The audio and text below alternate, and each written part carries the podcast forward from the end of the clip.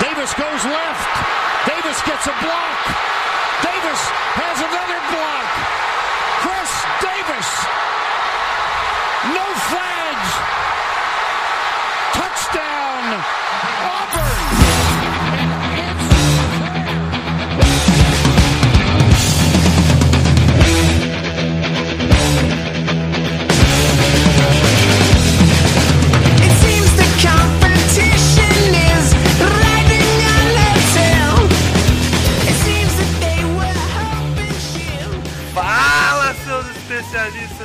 Começando mais um No Flags. Aqui a gente expulsa as zebras. Se você torce para qualquer franquia da NFL, a gente vai acabar te ofendendo. Eu sou o Paulo Ricardo e em questão de head coach, finalmente parece que meu time acertou. Quem tá falando aqui é o Armando. É, algumas vezes estou de volta hoje. Bruno Coutinho. Fala cambada, aqui é o Kaique e em Bill We Foi Trust. Sem Gronk a gente chora. Cara, hoje é o dia do podcast dos problemas técnicos. pra terminar essa, essa série aí nossa de posições, a gente hoje vai falar de tie-ends e head coaches no meio de vários problemas técnicos. Eu acho que três, umas três pessoas no flag que iam participar. Um foi viajar, outro num 3G deu pau. E deu pau em todo mundo, cara. É, Outro Mas a gente problemas familiares. é. E a gente, mas pelo menos a gente conseguiu trazer um cara que entende um pouco pra falar de head coach, pra falar dessa evolução da posição de tight end, que é um- uma posição que se tornou uma arma ofensiva aí nos últimos anos. É o Armando, cara. E aí, Armando, tranquilo? Fala galera, tranquilo. Mais uma vez tô... é um prazer participar aqui, fazia um tempo que eu não aparecia. É, E falar um pouquinho sobre essas brincadeirinhas. Como o Bruno gostava de me chamar, o Jared Jones do Nordeste. Eu tenho a saída de Jared Jones, tenho subido o nível pra um, Oi. um pelo menos mais ou menos aí na, na história. E aí, bota, bota a musiquinha do New Challenger aí do, do Street Fighter, o Edu apareceu aí. Aí, já tá no. Já tá no ar já? Não? Já, a gente começou já a Já fez a. Faz a já apresentação fez a aí, Edu. apresentação? Tá, eu sou Eduardo Guimarães e minha conexão hoje tá tão ruim que eu vou chamá-la de situação do New York Giants de quarterback. Cara, é, vamos que vamos, não pode deixar a peteca cair. O último episódio dessa série aí, no meio de um turbilhão de problemas técnicos, eu tenho certeza que vai acabar saindo um programa legal, gente. É, é a expectativa.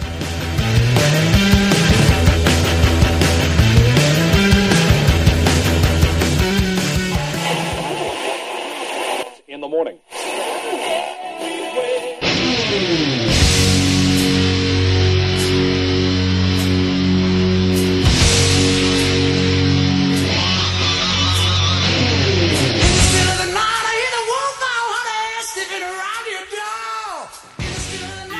Vamos começar falando do Taend, que eu acho que é mais rapidinho, não tem, não tem nem muito segredo pra falar da posição. É, Zach Ertz, né? É só.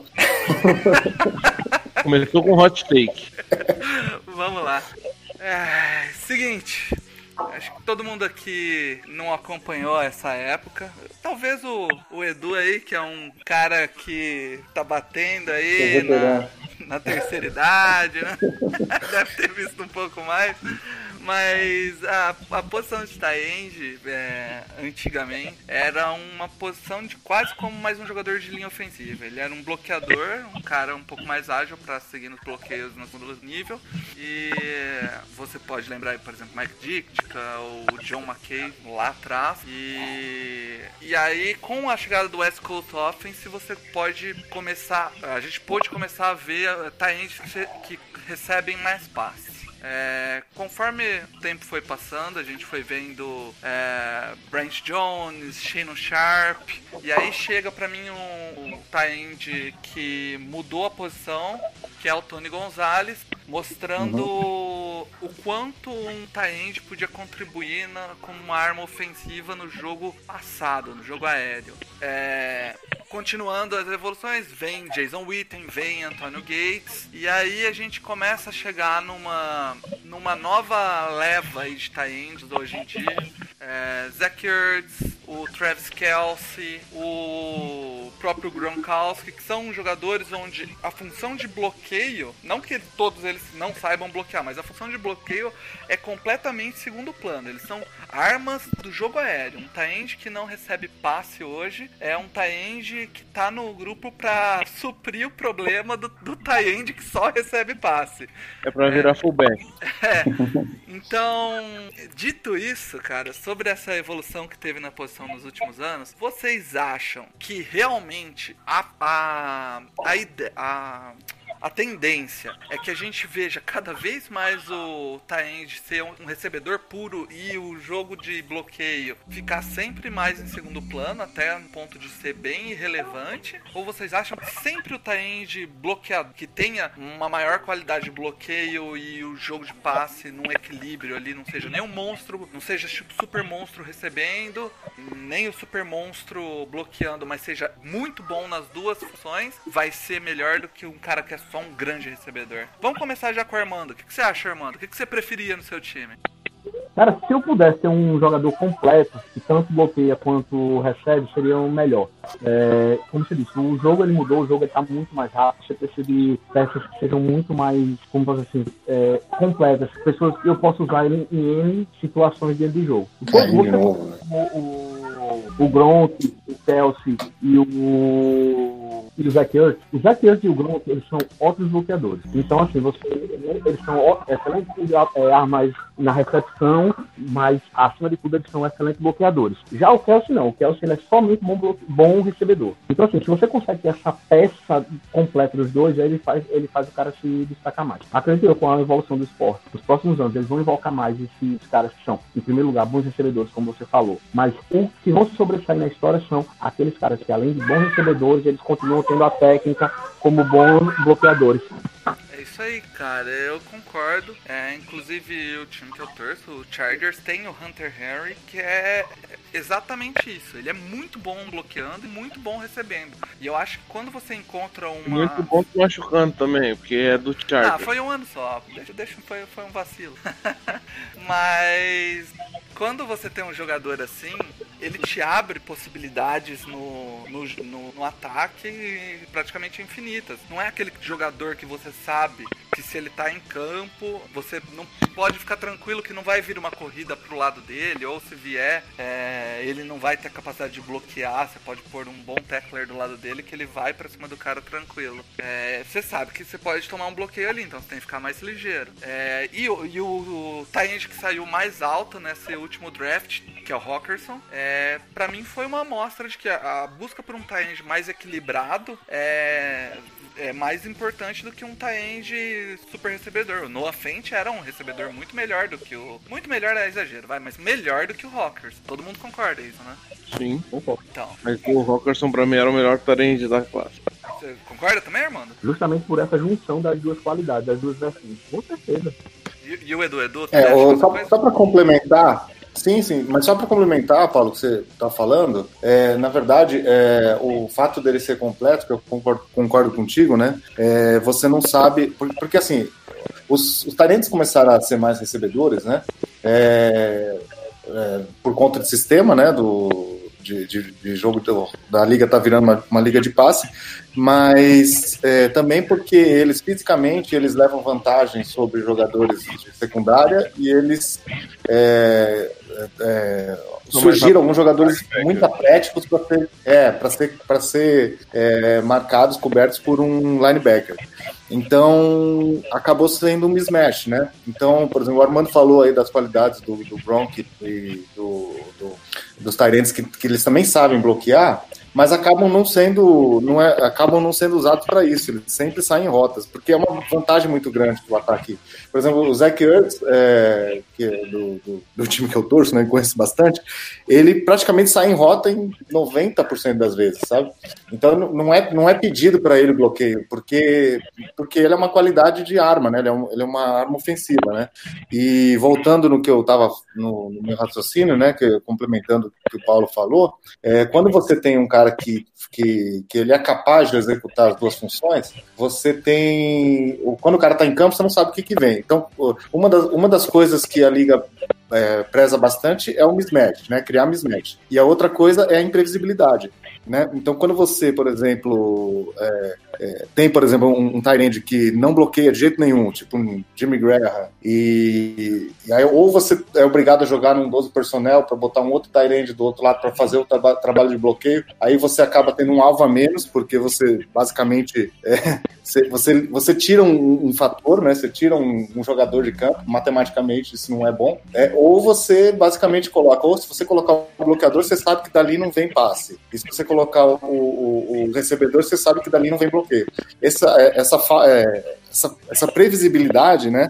Nunca é bom, né? Na verdade, nenhuma posição, né? Então, o Tyrande não, não é diferente. É isso aí, Kira. E ainda nas proposições aqui, a gente trouxe outra outra questão que é sobre esses taengs que mais que eles bloqueavam até mais do que recebiam.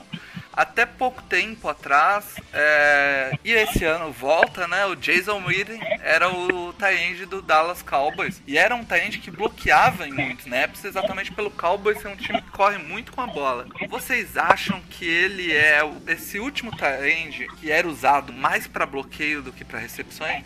Ou vocês acham que ele não é esse cara? Eu acho que o Armando é o cara pra responder essa, hein? Não concordo sem dúvida. O item, ele é o chamado Tyrene da velha guarda. Porque, em primeiro lugar, ele era um bloqueador. E, em segundo lugar, ele recebia a bola. Porque, como, desde que o, o Garrett assumiu essa função de head coach, o Dallas é pelo menos, né, todo ano, 50-50 co- é, corrida-passe. Então, assim, quase toda a liga, ela tá na casa dos 60-40 passe para corrida. Então, quando você bota 50-50, você precisa que o time todo bloqueie. Você tem um cara como o Iker, que ele consegue bloquear, e ele, ele não é dos, dos, dos mais rápidos, talvez por conta disso ninguém cogite ele no, no top 5 como um Tyrant recebedor, mas ele, por ser um cara muito inteligente, que essa é a diferença que, é, do que o Iker tem, ele consegue achar espaço no campo e dar as opções. Botinhas curtas, é, passos rápidos e saindo é, fazendo os bloqueios. E ele faz isso muito bem. Eu acho que hoje na NFL, como item, não vejo ninguém. Ele tá voltando e ele continua sendo essa peça única. É, vai se aposentar daqui a um, dois anos, enfim, não, não sei mais. Daqui- esse cara, esse pessoal tá virando Highlander na NFL. É, então, assim, eu acredito que hoje, no momento, ele é, ele é uma exceção à regra. O jogo de futebol americano ele mudou muito no- nos últimos 20 anos. Ele era um jogo que era basicamente corrida, e quando não corrida, você trabalhava é, passes longos. Hoje, com a abertura do, de, de trazer treinadores que vêm do college para a NFL, ele está mudando o sistema do, do jogo de futebol americano. O jogo está sendo fatiado em níveis, está sendo usado mais nas laterais de campo. Então, como o o Edu falou, esses caras que ganham nos mismatches contra do linebacker secundário são de extrema importância para você fazer um ataque funcionar. Se você olhar hoje os ataques top 5, top 10 da NFL, todos eles têm um, Tyrant top 5, top 10. Não tem como você ser top 5, top 10 sendo um bom Tyrant. É o, o George Kittle do 49ers é outro tight que, apesar de ter tido essa temporada absurda recebendo a bola, ele também é muito bom bloqueador.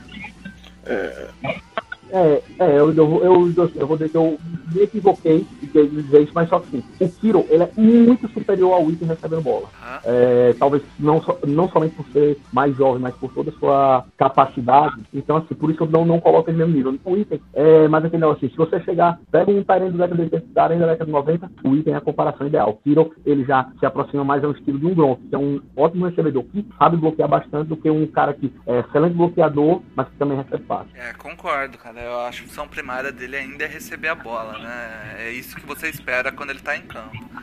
É, pro futuro da posição, então, você acha que, é, como a gente disse, então, a tendência é você buscar esse jogador equilibrado, ou você acha que a tendência mesmo é buscar o, o jogador que às vezes tentar formar, trazer um tie-end bloqueador e um tie-end recebedor?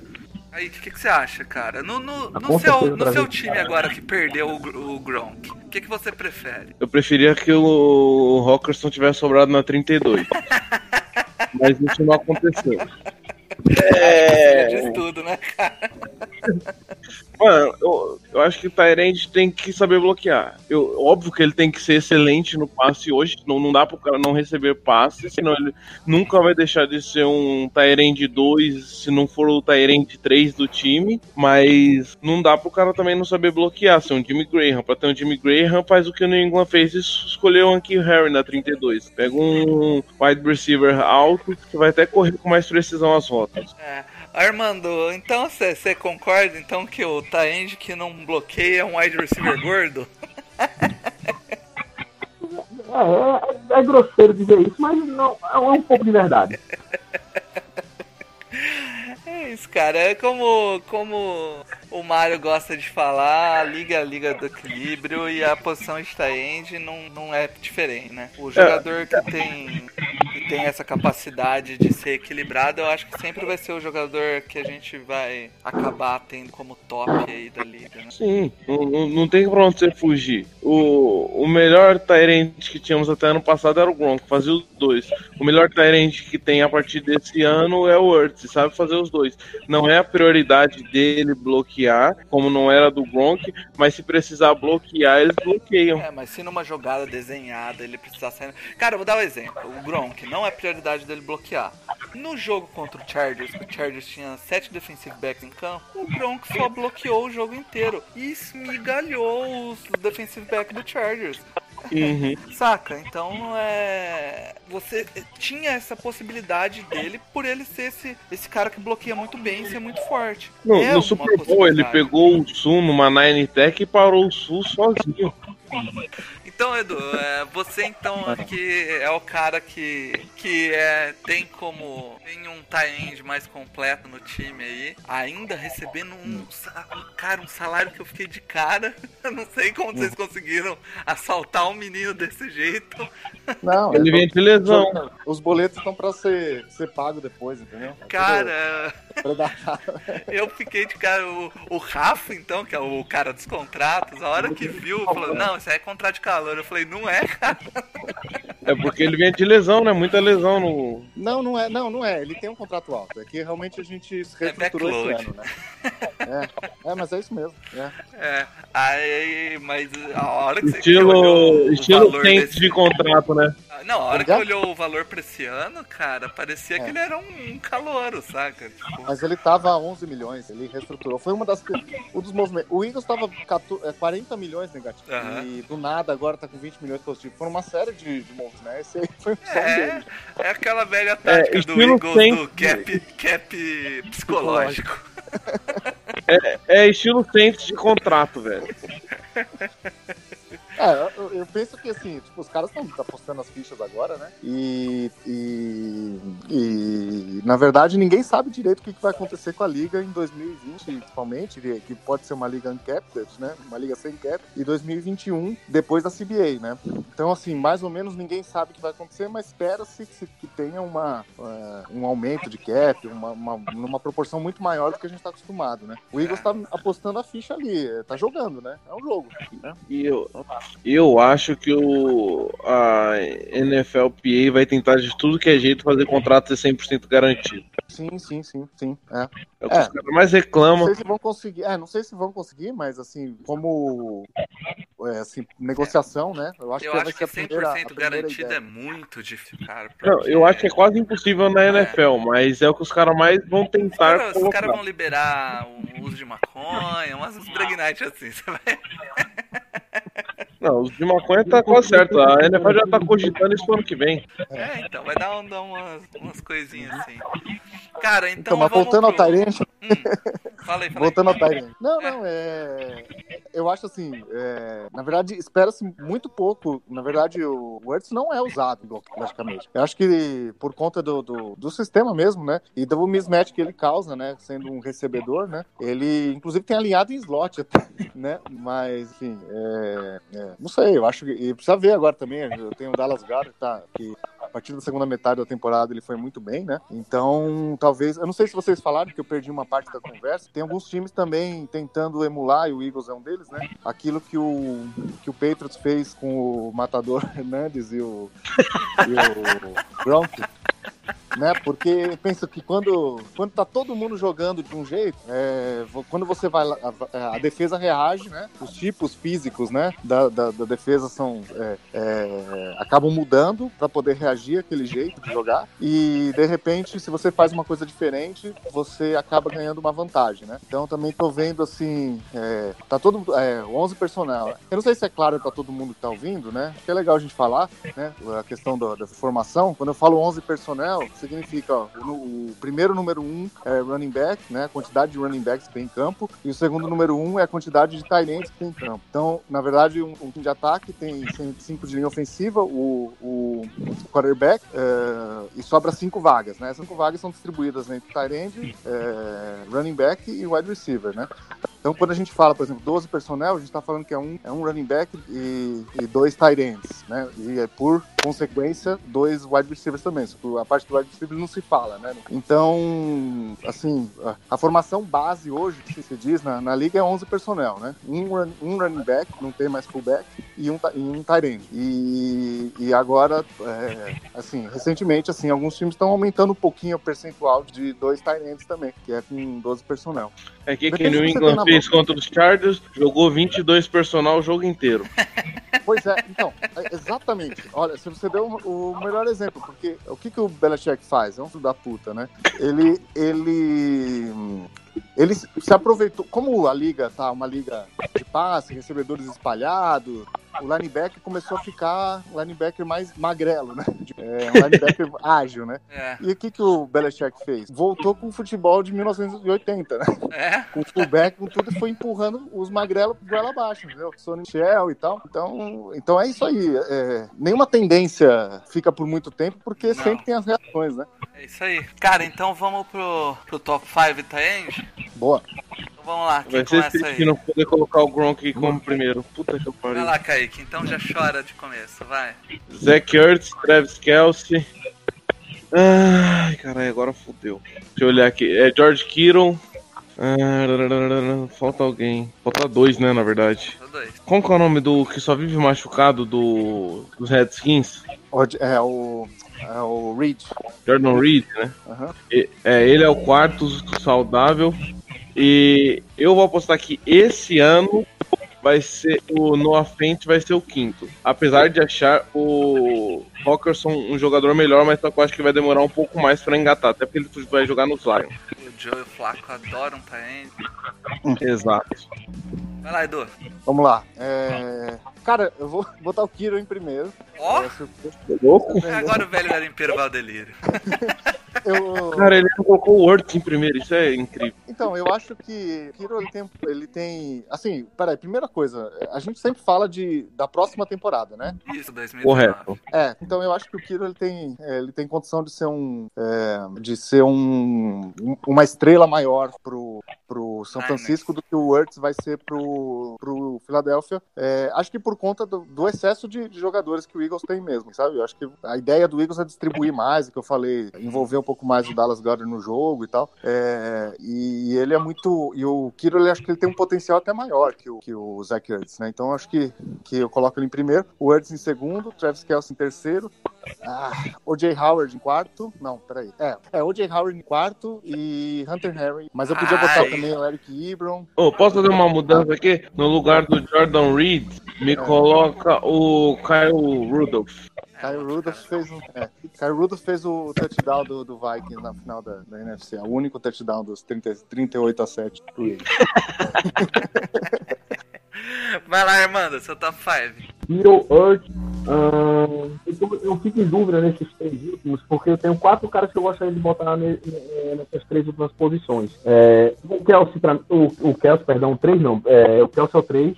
É, os é, três do, do trabalho do Rodolfo e do Austin Hooper. Ele é, o Hooper, principalmente, ele é muito subestimado, mas é um, um talento que eu gosto muito do trabalho dele em Atlanta. Então, assim, um link desses três, pra mim, fechava o- os dois top 5. Beleza. Hoje, hoje, acho que eu escolheria Howard e Hooper, porque, porque Hooper tem um, um quarterback melhor passando a bola pra ele. Show. Meu, É, por favor. Kelsey, Ertz, Kittle. ah, eu gosto muito do Greg Olsen. E eu gosto. Aí o Hunter Henry. É, ficou... você acha que eu vou deixar o Hunter Henry de fora, cara? Esse moleque vai É, eu arrebentar. tô apostando nisso aí também, viu? Tô apostando nisso Ele é aí. um baita de um jogador, mas eu não sei como vai ser ele esse ano voltando de lesão. Mas a lesão dele foi muito antes, foi, foi em agosto. Foi, ele, Então, ele tava de volta no jogo contra o Patriots. Ele não foi. Falaram até que ele muito voltar, é, falaram até que ele ia voltar no playoff. Eu acho que ele volta saudável. Agora, bom, nos OTAs os reportes são. Ele está na melhor forma da vida dele. Ah, mas a gente sempre que vai fala todo mundo. O cara Nos que vai mal no OTAs OTA, todo mundo tá na melhor forma da vida, né, cara? Repórter No, nas OTAs, o, reportagem de OTA diz que o Dak. Então, assim, quando, não, o, não é, não é nada confiável. quando o, o Royer, não, o Ryan Mallet estava em New England, no- nas OTAs, os caras falaram: New England vai conseguir um first round por ele, que ele tá jogando muito nas OTAs. E pior que os caras continuam se enganando com o OTA. É todo ano, cara, é todo ano. Ah, vamos lá então, falar agora um pouquinho sobre head coach, é, grandes mentes aí, e falar principalmente do, do- dessas no, das novos é, padrões aí de, de coaches que estão aparecendo. É, o que a gente precisa para falar de head coach na NFL é falar sobre uma tendência atual que é esse imediatismo que tá tendo na NFL. Virando o Campeonato Brasileiro, né? Exato, na história da liga, ah, sempre teve treinadores que desenvolveram grandes trabalhos e era tipo meio é, visto com maus olhos. Você não dá tempo pro cara botar a filosofia dele no seu time. Hoje, duas ou três temporadas ruins é um abraço pra você, né, cara? Isso quando esperam tudo isso, né? É. E, e com isso, cara, a, que a gente acaba vendo é tipo uma busca insana por treinadores com mentalidade ofensiva. É, nessa off-season, o Jets, o Browns, o Cardinals, o Bucks, o Packers e o Bengals foram para head coaches com background ofensivo. E o Broncos e o Dolphins foram para head coaches com background é, defensivo. Ah, Armando, a primeira coisa que eu vou perguntar pra você é a seguinte: entre você escolher uma mente ofensiva pra ser seu head coach e um bom def- coordenador defensivo, ou um- uma mente defensiva com bom coordenador ofensivo, o que, que você prefere? Sinceramente, uma mente defensiva com um bom coordenador ofensivo. E vou explicar o porquê. É o seguinte, é, não não estou na contramão do, do jogo, não, de, de maneira alguma. Só que eu- o seguinte, o jogo hoje, no, final da- das contas, o que define o jogo é quem consegue. Ok, o jogo, o jogo de futebol americano mar- é marcado por muitos pontos, grandes ataques levam o time para ganhar jogos, chegam no playoffs, mas quando chega na hora do vamos decidir o título, vamos ganhar a partida, é aquele treinador que consegue pa- é, parar o time adversário que ganhou, que ganhou o jogo. Bill Belichick tá nesse sucesso todo aí, esse- é, esses anos todos, por conta disso. E você botar a, a decisão de parar o time adversário na mão da pessoa mais importante do seu time é primordial. Você, já, vou só dar um exemplo, McVeigh. McVeigh, fantástico, é, traba- é, trabalhando com ataque, fez o ataque render. Mas quando o ataque, o, a defesa, o ataque não tá rendendo, porque o time parou, e a defesa não consegue parar, ele não consegue botar um dedo dentro do da, de- da defesa dele fazer nada. Porque ele não tem controle nem sequer o mínimo. Já um treinador que ele tem a, a tendência defensiva, ele com excepcional coordenador ofensivo, ele pode pelo menos dizer assim, ó, tá na hora da gente mudar um pouquinho a estratégia. Em vez de correr, correr, vamos passar mais a bola. Tipo assim, ele não mudou em nada o sistema de, de jogo, ele só de- na autonomia do do coordenador, ele só fez o que é que ele quer pra, pela visão dele para fazer o jogo andar. Um treina, o, o treinador de com mentalidade ofensiva ele podia fazer isso mas normalmente esse cara não tem essa capacidade. Eu conheço alguns head coaches que trabalham no Brasil e fora do Brasil, conheço pessoalmente, e é impressionante como o cara que ele tem só trabalhando no ataque, ele não tem a mínima percepção de defesa, é a mínima. Ele chega pra, ele chega para você e diz assim: "E aí, cara, o que você tá vendo dessa dessa defesa aí? Me ajude, me dê um, me dê um toque aqui". É, é impressionante. Lógico, toda regra tem sua exceção, eu tô generalizando, Mas é impressionante como isso é um, é um fator. Então, hoje, para mim, um treinador, head coach, com a mentalidade defensiva, ele com um ótimo coordenador ofensivo, ele faz o time andar. Essa é a minha visão.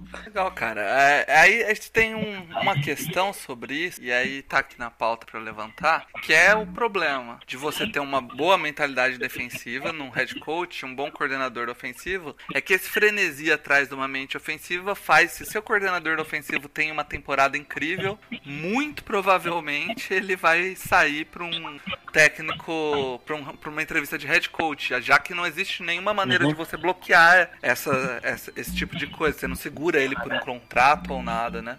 O Eagles perdeu até o treinador de quarterback. É, perdemos os três, os, os dois coordenadores né, no mesmo ano, né? E agora perdemos o assistente do. né, o vice-presidente de personnel do Huawei.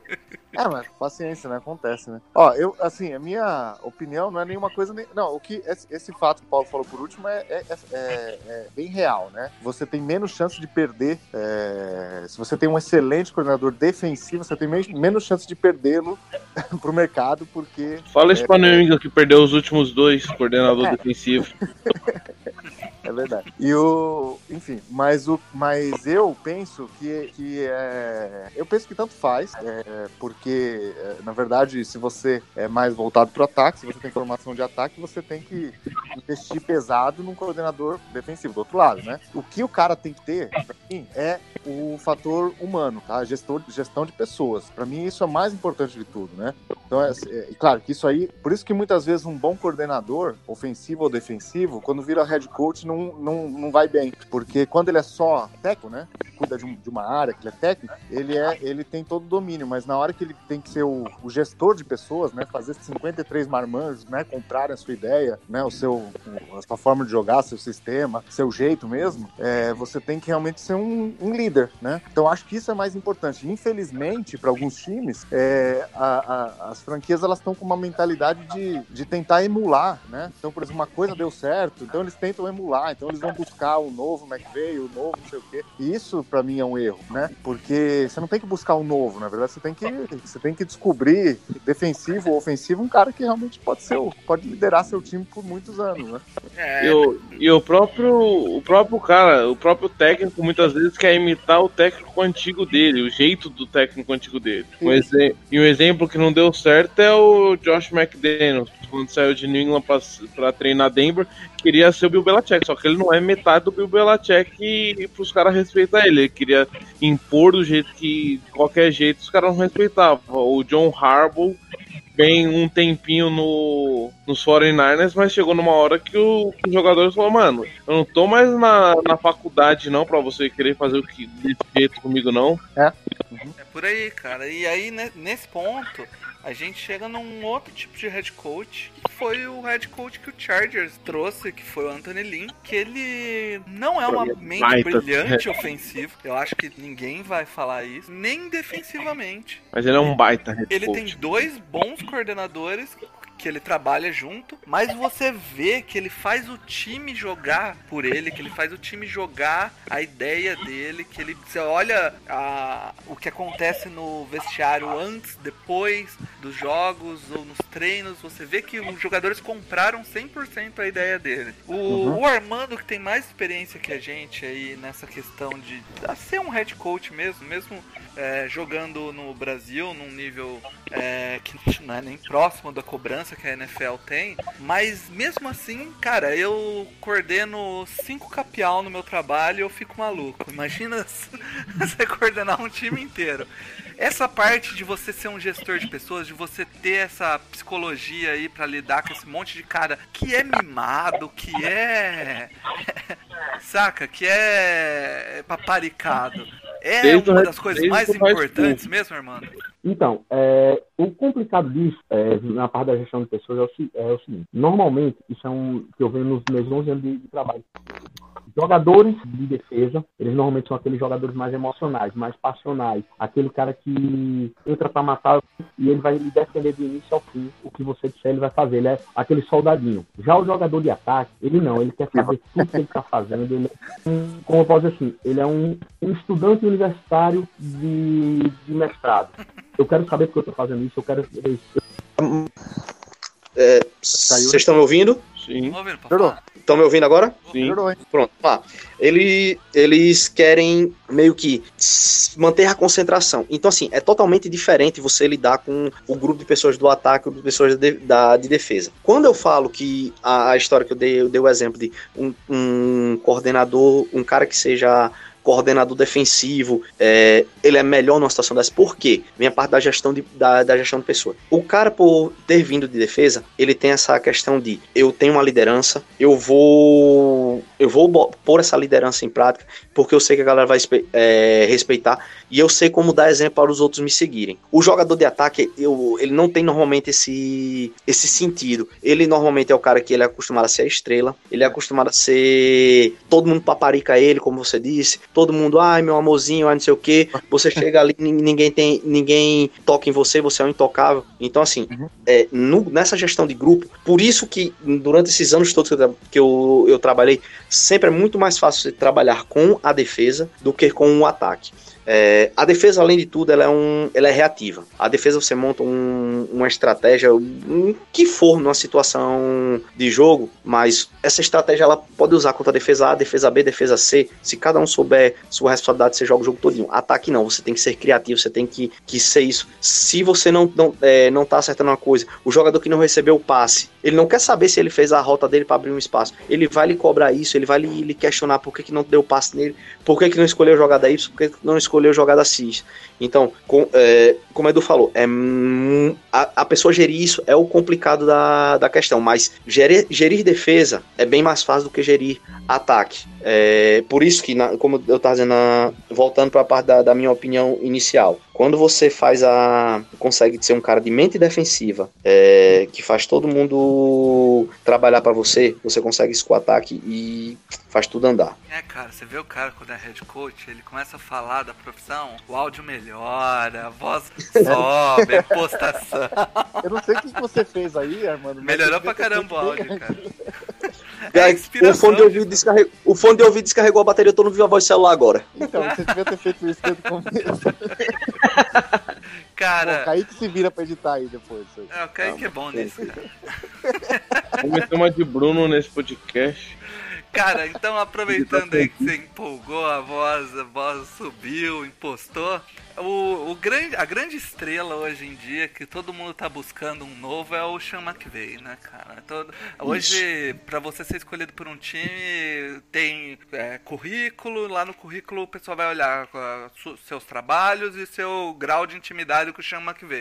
Se você foi, morou, foi vizinho do McVay ou jantou no mesmo restaurante que ele, já é alguma coisa. Bebeu, bebeu na mesma latinha de cerveja que ele. Pô, aí já, já, saliva, é, já dá pra ser coordenador já.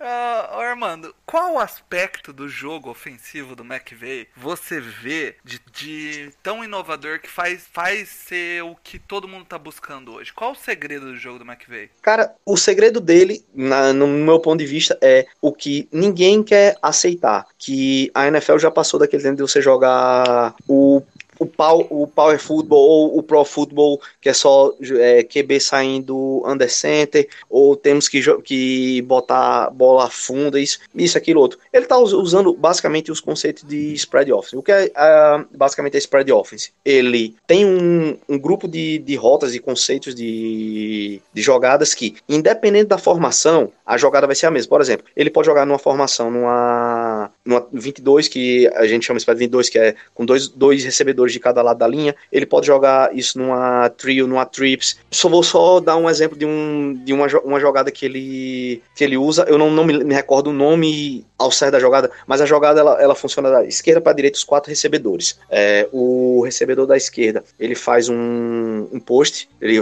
é, 10 jardas e corta para o meio. O, slot da esquerda, se tiver numa 22, o slot da esquerda, ele faz uma diagonal que na realidade é, é como se fosse um post mais cruzado, só que em vez de ele dar, dar os 10 passos para frente depois cortar, ele já sai diagonalizando totalmente para a direita. O terceiro homem, ele faz um, um drag, que é cortando o campo para a esquerda, e o último homem ele faz como se fosse um, um gancho na, na direita. Então, o que acontece? Ele tá jogando isso numa, numa 22. Se ele transforma isso aí numa, numa trio, o que vai acontecer? O, o slot da direita ele vai passar para o slot da esquerda, perdão, ele vai passar para a direita, e o que vai acontecer? As rotas vão ser as mesmas, só estão saindo de posições dif- diferentes. Então o que acontece? Ele dá uma leitura diferente para a defesa, mas a combinação de rotas é as mesmas. Então, facilita a compreensão do ataque, facilita o trabalho do quarterback de fazer a leitura e a defesa fica totalmente perdida no, no que fazer. Lógico, ele tem jogadas mais complexas, tem tudo, mas a grande maioria das jogadas dele são essas. Tanto é que ele tá usando muito tempo offense, ele não. Ele é um cara que muitas vezes usa no huddle durante o jogo, então assim. Tá andando, tá fazendo mais jogadas ofensivas, enquanto que a NFL há 10 anos atrás tinha uma média de 55, 60 jogadas ofensivas. McVay, desde que Chip Kelly entrou, mas McVay tava usando isso, tava botando 80, 85 jogadas ofensivas. Então, assim, é muita coisa, é muita coisa que, que, que ele tá inovando, entendeu? É, então, assim, eu- quanto mais, tem- que- quanto mais jogadas você faz, mais chance você produzir mais jardas. É, é, mas isso também ferra com a defesa também, né? Eu sei por experiência Sim, própria sim. de Kelly. não, mas eu acho assim, ele não faz o no huddle só por fazer, só pra ser, só para ser Sim, sim. mais rápido, né? Ele, então, como ele é muito bom em ler defesa, né? Ele Eu- faz, ele faz o no huddle justamente pra defesa se posicionar e ele vê o que vai acontecer pra soltar o comando pro, pro, pro Goff, né? Então, Não sabe ler. completando o que o Armando falou aí, ele é, o sistema é quarterback friendly, né? Então, assim, você vai basicamente passar para quem tá livre, porque ele tenta criar mismatch com, as- com, a- com, a- com o spread dele, né? É, e, e vai basicamente confundir e alguém vai, vai, não vai fazer o trabalho direito e vai, vai, vai ter alguém livre, né? Então, por isso que, é, que é, é por isso que funciona, funcionou, né? Mas vocês sabem, né? Me acompanham há mais tempo, eu tenho uma pulguinha atrás da orelha, eu quero ver um pouco mais. Ele é- eu acho ele ótimo, mas eu já na, na véspera do Super Bowl eu falei no grupo lá que eu, eu deveria dizer que ele é, é, overrated, porque por conta desse exagero é, existe, né? De tentar buscar o novo Sean McVay. Eu acho que a imagem que ele passa por ser um cara muito jovem, 33 anos, né? Comandando uma equipe, é, e aquela memória, né? Aqueles É, videozinhos ele é dele um futebol lembrando. junk, fala de jogada É. de 1983. Então, Entendeu? Eu acho que isso impressiona tanto que as pessoas ficam, ah, babando e tal. Mas o fato é que o Detroit Lions na semana 13, se não me engano, na semana, é, primeira semana de dezembro, Detroit Lions perdeu o jogo, mas ele conseguiu parar o ataque do McVay. Dali pra frente, se você voltar nos tapes, você vai ver que o, que o, que o, que o Rams não jogou bem. Só jogou uma partida que foi o contra o Kansas City. É. Que foi aquele. hum, Muitos pontos Não, não. ali. Não, foi antes, né? Tô dizendo depois, do, depois desse jogo contra o Detroit, o Eagles ganhou do, do, do Rams. Sim, sim, sim, Não. verdade, verdade, perdão. Inclusive, foi nos Depois playoffs, eles- né? É, eles acabaram ganhando duas partidas que era contra o São Francisco e o Arizona, que estavam muito mal, né? Mas assim, eles não jogaram bem. E nos playoffs eles não jogaram bem também. Super Bowl nem se fala, né? Incríveis três pontos, né? Sensacionais três pontos Super Bowl. Então eu penso assim, é, ele como gênio, né? Como é intitulado gênio ofensivo, demorou muito pra encontrar uma resposta, né? Então eu ainda, ainda quero ver, é, desenvolver. A gente vai falar o top 5 aí. Então já tô explicando porque pra mim, pra mim ele não tá no meu top 5. Ô, ô, Armando, aproveitando aí que eu vi que você é um cara que defende o, o jogo, defende, as mentes defensivas, você acha que dão muito pouco crédito pro Wade Phillips no sucesso do Rams? Com certeza.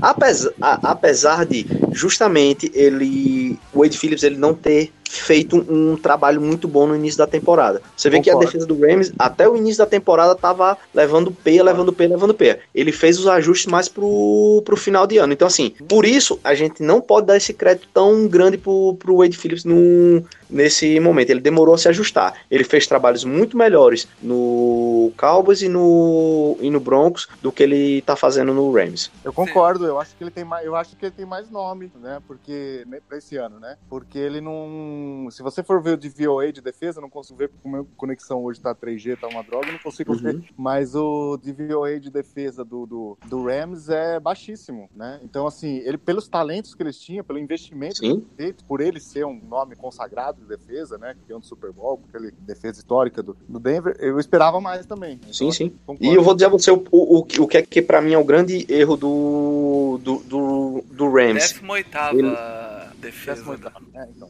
O grande, o grande erro do Rams é ele não tá utilizando de forma correta a parte da DL dele, que é o, o fator principal do time. Ah, Aaron Donald tá com 20 e tantos sacks. Ah, Su fez não sei quantas expressões. Cara, você tá jogando uma defesa 3-4, meu amigo. Seu nose tackle não é pra nunca ser o jogador com o maior número de sacks no seu time. Se ele tá fazendo isso, vai sobrar espaço em algum canto e sua defesa vai se dar mal. Então, assim, é. Que a gente Defesas viu do- fantásticas. A gente viu isso do, do Sul alinhando como Ed no, no Super Bowl, umas coisas bizarras, assim. Pois é, não, não, não, não, não tem como, bicho. É, é, o jogador mais importante, é, eu, eu falo isso no- nas conversas da gente, o jogador mais importante do futebol americano, ele é subvalorizado, mas na defesa se chama o jogador de, def- de DL interior. Ou se você tá jogando a 3-4, o seu nose tackle, se você tá jogando uma 4-3, o seu um tech. Cara, se você não tem um cara que faz a função que ele tem que fazer, que é segurar dois gaps, ou então é, segurar dois defensores, mesmo que você só trabalhe segurando um gap, segurar dois defensores,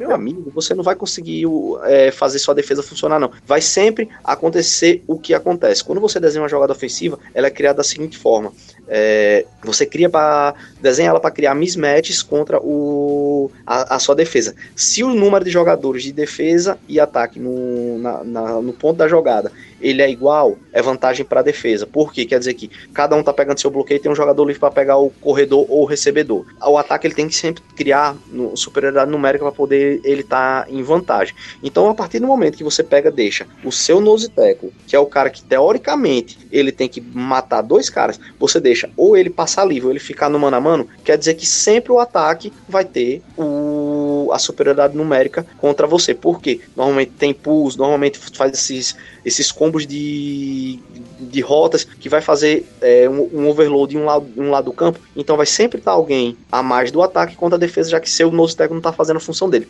Essa é minha visão, entendeu? Isso é o que o Bill Belichick fez quando era head, o defensor, o coordenador defensivo dos Giants contra os Bills, né? Era o DT lá dos caras, era fantástico. Ele falou: Como a gente vai bloquear ele? Não, deixa ele passar todas, porque vai sobrar espaço pelo outro lado. Exatamente. Básico é básico do futebol americano, é básico isso. Eu não vai conseguir bloquear esse cara, então deixa ele passar toda hora que sobra espaço em outro canto.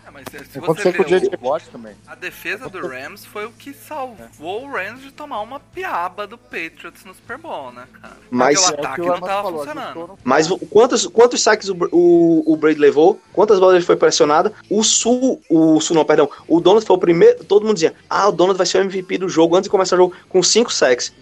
Eu, eu sinceramente, eu não, não sou um cara que tem a, a melhor memória, mas eu sei que o Donald se- não fez nem mais. Se ele fez um sack, foi muito. E ele não pressionou muito o Brady. Brady teve tempo o jogo todo. Por quê? No Super Bowl, o Wade Phillips disse: Opa, vou fazer minha defesa funcionar. O Sul jogou ali pra parar dois caras. E era dois caras em cima do Sul o tempo todinho. Do, Sul, não, perdão, do Donald o tempo todinho. Realmente, cara, é. Então, que a gente pode tirar disso aí é que o Wade Phillips aí é, tem sua parcela de, de contribuição nesse sucesso do Rams, mas o Sean McVay, então, é, é mesmo é a grande. É, grande mente aí por trás desse sucesso recente aí, essa virada nas últimas duas temporadas do time que era uma chacota para um, dos grandes times aí. E isso justifica então essa loucura atrás do novo Sean McVay. É, porque o Sean McVay ele trouxe a, estra- a estratégia Jair Pisserni do São Caetano 2000. É, eu posso levar. É, é- é é fato, Jair Pisserni ele terminava o jogo e dizia o seguinte: amigo, eu entro em campo, se eu levar três, eu tenho que fazer quatro. Então, é, o Sean McVay tá fazendo isso. Eu posso levar 30, eu tenho que fazer 40. Estratégia Jair Pisserni. Chama que é o Jair Pisserni da NFL. Cara, o... eu gosto muito do, do Doug Peterson, tanto que eu coloquei ele aí como, como um dos vídeos que tá passando aí pra galera. E, e ele, apesar de ser uma mente ofensiva absurda, as, a gran, o grande destaque do, do Eagles é a defesa. É, o Edu aí, como um torcedor do Eagles, pode falar um pouco melhor sobre essa equipe aí de coaches do Eagles e, e até onde vai o mérito do Doug Peterson nessa defesa também, não só no ataque. E aí, Edu? Então, é, assim, é, a minha opinião bate com o que eu vou né, dizer agora, que, é- que eu disse lá atrás, bate com o que eu vou dizer agora. Que ele é um, ele é um cara muito respeitado no grupo, é um cara que consegue trazer o grupo pra ele. Quando acontece isso, às, às vezes o time clica e alguns jogadores até que nem são tão, tão bons acabam jogando acima de suas capacidades e a coisa vai, né, vai, vai gerando um ciclo vicioso, né? E ele tem essa, essa capacidade humana, né? É, ele como mente ofensiva, ele é, ele é muito bom. A, a- a capacidade dele de fazer ajuste é, é sensacional, né? porque ah, o time, principalmente essa última temporada, o time não, não, tem começado bem, começou bem. É, na verdade, começou muito mal. Ele é o, o Eagles nos primeiros quartos, é o, é o 32 colocado em primeiros quartos de hoje, né? Vulgo último. Então, ah, é, ele tem também sua parcela de culpa é, nisso, possivelmente, no trabalho da semana. Porque assim, quando você tem a, a- o come- o comecinho do jogo, o primeiro drive, então os dois primeiros drives, primeiro quarto, é, vai muito do trabalho que você fez durante a semana, né? Como você avaliou o adversário, como você analisou as tapes, como você criou os mismatches para para fazer o corte no, no, no, no- playbook, né? É, para fazer o seu plano de jogo, que é basicamente é, todas as situações possíveis de- em cada situação de descida de distância, né? E, e isso ah, no Eagles o ano passado não foi bem, não, não foi bem. Então, assim, muita gente atribui a perda dos coordenadores, né? Porque não é uma pessoa só que, que faz esse trabalho, né? E o Eagles perdeu o Wright pro Frank Wright pro, pro Colts e o de muito pro bem, né? que foi muito bem, né? Exatamente. Então, muita gente atribui a isso, mas assim, a gente também não pode tirar a parcela de homem que, que tem o Doug Peterson, né? Mas por, um, por outro lado, o Eagles ia melhorando muito durante o jogo. É essa questão de ajuste, né? Tem alguns técnicos que não conseguem. é, Eu lembro que, que o Chuck Pagano, quando era técnico do Colts, a gente, às vezes num Sunday night, eu ia dormir, o jogo tava. ia dormir no intervalo, o jogo tava empatado, mas sabia que de manhã eu ia acordar e ia ter a notícia que o, que o Colts tomou uma sabugada, né? Porque ele simplesmente não, não ajustava, cara. Ele, ele, ele, ele mantinha aquilo ali, né? E o, jo- e o jogo é um organismo vivo. Você tem que. Você faz uma coisa, o adversário reage. É tipo uma partida de xadrez, né? Se você fica fazendo aqui, ah, tá dando certo, vou fazer isso aqui, vou continuar, vou manter isso aqui. O cara faz uma coisa diferente, danou-se, né? Então isso eu acho que o Doug Peterson faz bem na questão de ataque. E o Jim Shorts é um bom coordenador, né? Eu acho que é isso aí. O Eagles investiu, do outro lado do campo, o Eagles investiu num cara, né, tem um, um método muito peculiar, né? De, de fazer pressão somente usando quatro jogadores. E ele usa o, a figura do Fletcher Cox e a questão da rotação, né? Pra sempre manter os caras descansados, né? E caga um pouco pra secundária, caga um pouco pra linebacker, não precisa. Tem a figura do Malcolm Jenkins, né? E ele, enfim, montou um sisteminha muito bom, muito bom, funcionou muito bem, funciona muito bem. Ano passado, muitos problemas de lesão, né? Acabou que não. Acabou que não. é, em algum certo momento a gente tinha jogador de CFL jogando no, no- no time, né? Mas acho que essa, essa, é, essa é a questão. é, é, faz o Peterson ser um, um cara acima da média. Eu acho que é a questão pessoal e a questão de ajuste. É, pra mim é impressionante ver como ele sai do, do, do Wayne e entra pra jogar com o Nick Foles e ajusta o ataque completo pra, pra ser o ataque. Parece que o ataque foi montado pro Nick Foles, né? É, é um negócio. Ele tem uma capacidade de improvisação. Se não é bem improvisação, porque ele, ele tem como mais de Não, é- ajustes, produzir esses ajustes no time durante o jogo e durante a temporada, que faz com que o Eagles constantemente pode começar a temporada ruim, mas constantemente ele vai acabar se recuperando e se bobear, ele vai roubar sua vaga, vai chegar nos playoffs, sabe? A gente ficou um drop de, de ir pra final da É. conferência. Um drop miserável ali, com o quarterback reserva de novo, com tanta lesão, né? É, mas é, isso, a, a figura do técnico, de, né, o head coach é muito importante. É, talvez seja o, o, o esporte em que o head coach tenha mais importância, Sim. né? Sei. Sim, concordo. Uhum. E aproveitando então, falando de um cara que sabe ajustar time como ninguém, Kaique, pra gente fechar, é. falar de Philadelphia. Bom, Bill? Belichick é, é talvez o maior técnico de todos os tempos aí, né, cara? Talvez não, ele é. E, e eu, Eu não, posso, que. eu não posso falar isso do quarterback porque eu não acho o Brady o maior de todos os tempos. Mas o que, mas o head coach é. Os caras vão mandar se rasgar a carteirinha torcedor do Pets aí. Cara, o, eu acho que o grande pró dele é conseguir exatamente preparar o time pra enfrentar os seus adversários, tanto no, no lado ofensivo quanto no lado defensivo. Ele dá pitaco, inclusive ele é o general manager, ele dá pitaco em absolutamente tudo, ele é o dono do time. É, a única coisa que acontece, e talvez seja o fato dele ser tão, tão influente em todas as esferas do jogo, é que a árvore do Bill Belichick, os coordenadores que deixam New England não tem o mesmo sucesso quanto, É um por cacto. exemplo, é, quanto- A árvore, a árvore do Belichick é um cacto.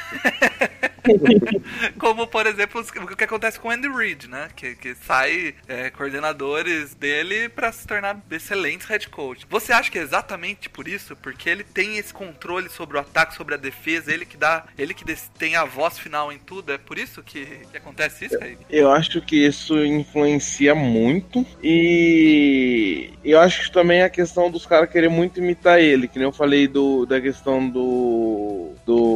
McDaniels, que quer imitar o estilo dele. Só que o, o Bill Belichick pode chegar e falar pro cara: você vai fazer isso, o cara vai fazer, porque é o Bill Belichick que já tem seis títulos e os caras querem ganhar mais um. O McDaniels não ganhou porra nenhuma, não pode chegar num time e pegar e falar: você vai fazer isso. O cara vai falar: quem é você? Uhum. Aí. O, Bill, o cara fala assim, não, não vou fazer. Aí o Bill Belichick mostra uma mão cheia de anel. Fala assim, tá vendo isso aqui? É, é, só Não, tem esse tanto e- de anel aqui porque não cabe mais. tem mais três ainda pra mim. E outra, você pega, o cara fala, não vou fazer, aí o Bill Belichick pega e fala, então vai embora, porque ó, eu já mandei embora o Ty Law, que era ídolo do time, já mandei no, já mandei o Mike Vrabel embora, já mandei um monte de cara embora. Tudo que era ídolo do time. Você que chegou agora, eu não vou mandar? Cara, te- o- teve o corner que ele não botou pra jogar na, no Super O Bowl. Malcolm Butler, o cara foi titular até o Super Bowl. No Super Bowl jogou um snap na. Ele fez alguma coisa, ele-. Teve um snap nos times de especialistas. Ele olhou torto pro Bill Belichick e falou, não vai mais jogar. Reclamou de contrato, meu amigo. Reclamou de contrato e fudeu. Cara, é. E é, é com pesar no coração que eu falo desse cara, porque ele é foda, cara. O Chargers montou um baita time na época do, do Tomlinson, dois anos seguidos para no Patriots, porque o, o desgraçado olha pro seu time e fala assim: olha, tem uma. Tem um pequeno ponto fraco aqui. Ele vai e explora 100% aquilo. Esse Quatro- ano foi a mesma coisa, o Chargers tinha uma deficiência ali na, D- na DT e linebacker, ele foi e explorou 100% isso. Quatro não deixa passar, quatro cara. primeiras- Não deixa passar buraco no time. E, e ele é muito bom ajustando o time no intervalo. Sim, sim.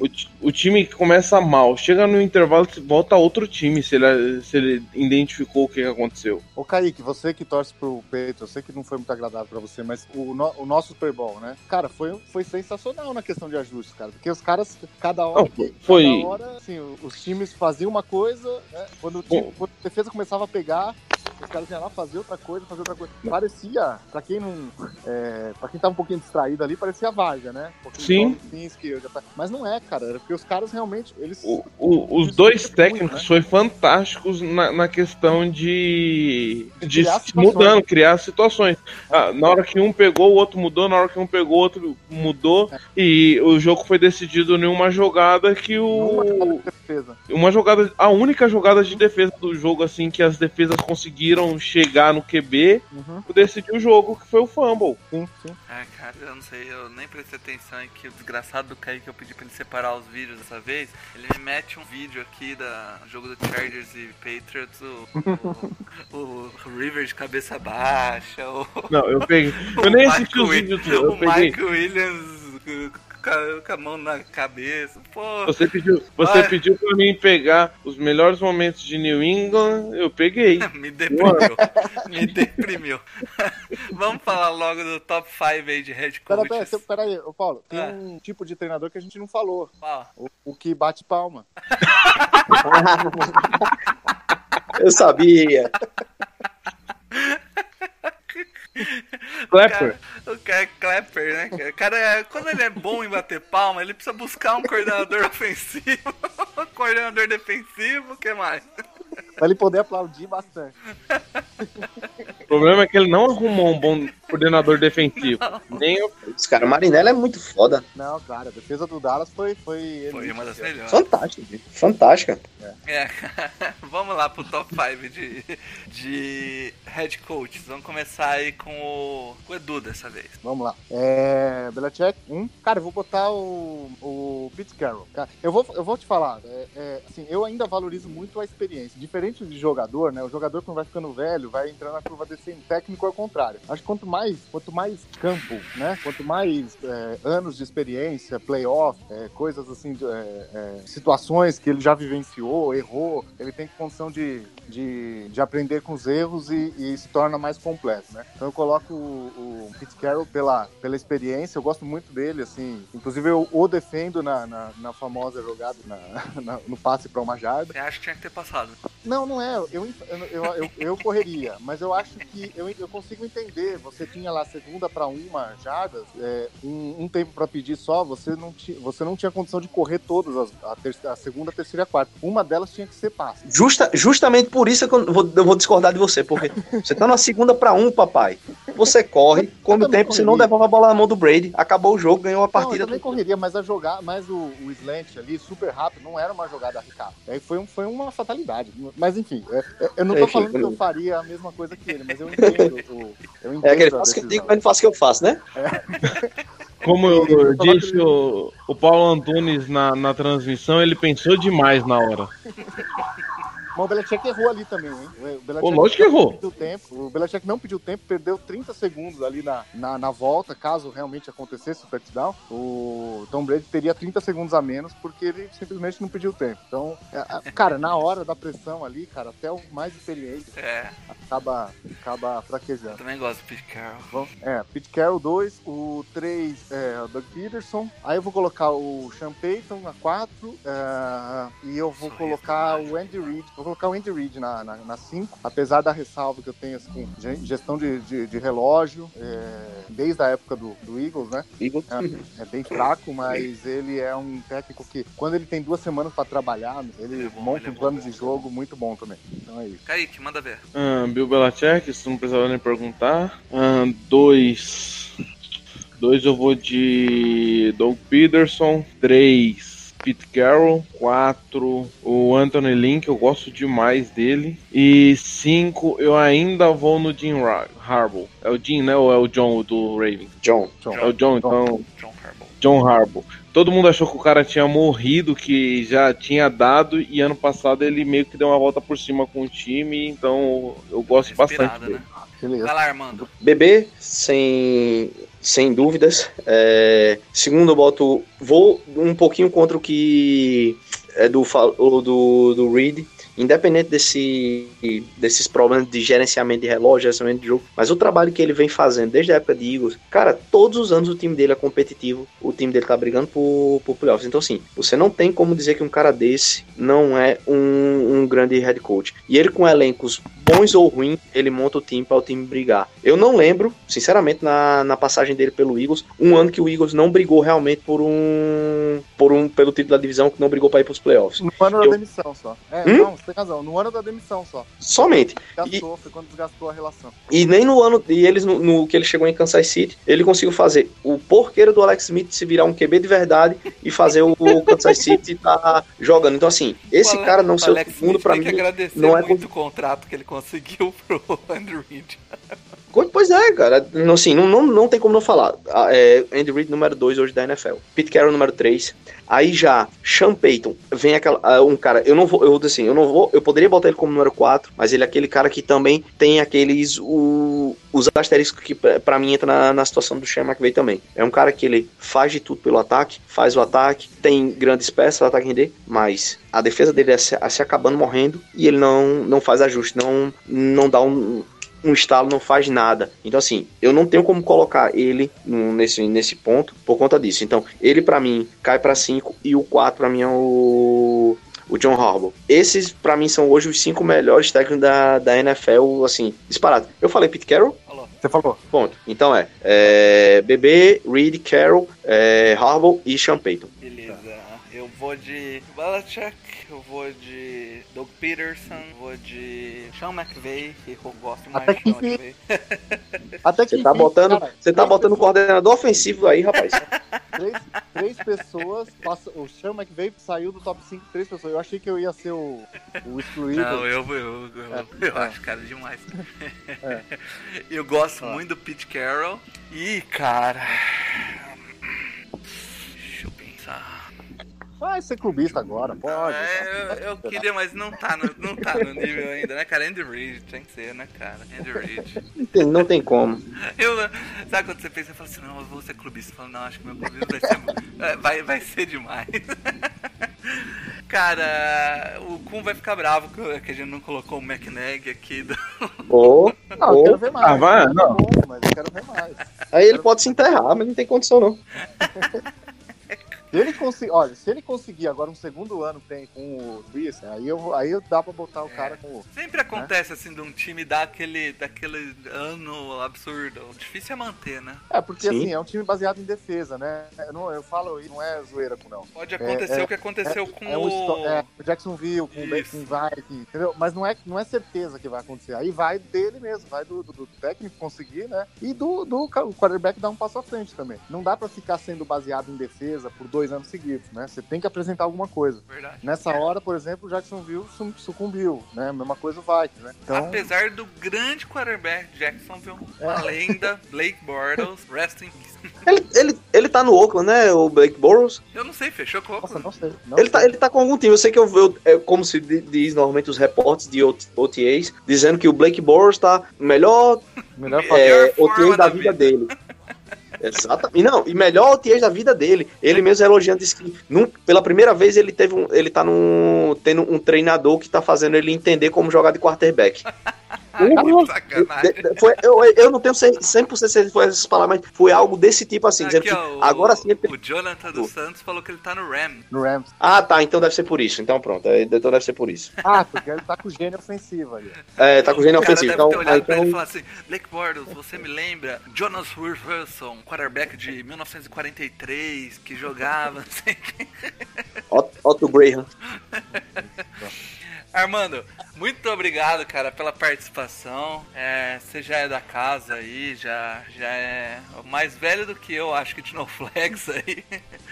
Cara, faz Rapaz, seu eu, jabá eu acho que sou até mais velho que o Edu, mas enfim. É sim, cheguei, quando eu cheguei no grupo, você já tava lá. É, então, é, faz seu jabá aí, fala onde a galera pode acompanhar você falando um pouco mais sobre futebol americano, ou onde pode acompanhar até você treinando aí é, os times, dá um toque aí. Bom, galera, é, hoje eu sou head coach e coordenador ofensivo do Festa Petroleiros, que disputa a BFA, a primeira divisão do Campeonato Brasileiro de Futebol Americano. A gente estreia no- na competição, na Conferência Nordeste, próximo dia 30, então são seis partidas na conferência, então acompanhe nossos jogos, sempre são transmitidos. Procura o Instagram do Festa Petroleiros, o Instagram da BFA, tem sempre lá informações. Meu Instagram é o Melo Júnior, é, você pode me. Meu, é, meu Twitter também pode me seguir lá. Tô sempre, vez por outra, mostrando trendinho, dando uma dica, é, falando um pouquinho da minha experiência e qualquer coisa pode perguntar, tô sempre à disposição aí. A hora que for, se eu não responder de imediato, mas assim que possível eu, eu falo. Ah, eu sou ainda da cabeça seguinte: o futebol americano ainda tá crescendo muito no Brasil. A gente não tá no momento ainda de procurar guardar novidades, conhecimento pra gente. A gente tem que compartilhar porque a gente quer que o esporte cresça. Quando o esporte crescer e tiver, opa, já tá todo mundo sabendo, todo mundo conhecendo, aí a gente pensa em vamos,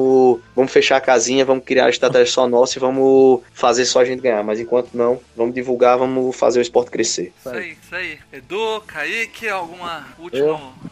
Não, tá ótimo. É que bom que a conexão melhorou agora. É, Beleza. cara. Então, pra terminar aqui, dar alguns recados aí sobre o, sobre o No Flag. É, semana que vem não tem episódio. A gente tira a semana de folga pra reestruturar aí como, como vai ser o nossos previews das temporadas. Deve ser um pouco diferente. A gente deve fazer algumas análises um pouco diferentes do convencional. Falar um pouco do que não tá sendo falado sobre os times, sobre as conferências, sobre o próprio A gente deve vir aí com algumas novidades também em relação a, a novos conteúdos. Tudo isso, não semana que vem, na outra, deve começar a aparecer para vocês. Além disso, o podcast está no Spotify aí, faz três semanas. É, não sei se todo mundo sabendo, então já aviso já. Se você quiser começar a ouvir pelo Spotify, pode seguir lá o podcast Spotify e ouvir por lá. É bom. Pra quem é pobre, pra quem é pobre tá no Deezer. tem, tem no Deezer também, eu acho. Ah, sou não, rapaz. Deezer às vezes dá umas mancadas, não sobe o negócio, eu preciso dar meu trabalho, mas tá lá no Deezer também. Feed, iTunes, quem ainda não deu 5 estrelas no iTunes, vai lá e dá estrelas, ou vai lá e, e comenta igual o cara que fala que o nosso podcast é uma balbúrdia. É, além disso, é, tem as camisas do No Flags que a gente ganha 81 centavos por camiseta vendida é, num site que só o Mário sabe dizer. Então, se você quiser saber, a dica é volta para uns episódios pra trás quando era o Mário de host. Dá uma gugada aí, entra lá no Google, loja no flags. quando era o Mário de host. E aí quem tá perguntando do Mário, do Bruno, do Rafa, a galera tá dando uma, uma ajeitada na vida, tem gente terminando faculdade, tem gente fazendo curso de BI, tem gente fazendo pós-graduação em direito pra tirar o Fluminense aí dessa pindaíba. Então, né, o pessoal tá meio ocupado aí, a gente tá aí com host reserva e, e fazendo uma né? rota... e, e fazendo uma rotação aí de, de pessoas no, no cast pra poder manter aí a frequência, mas logo logo a gente deve é, retornar aí com, com o host titular, o Tom Brady do, do No Flags aí. e É, eu volto a cagar minhas regrinhas onde eu, eu pertenço. Falar que nem o, o Magic Johnson. Eu deixei de ser presidente pra vo- po- poder voltar a falar no Twitter. É Larguei a é meu presidência sonho. dos Lakers pra poder voltar pro Twitter. É o sonho de Cara, todo mundo, né? Poder voltar pro Twitter. É isso, o Flags está terminando então. Até não semana que vem, na outra, daqui 15 dias. Chamem as velas de volta. Aquele abraço!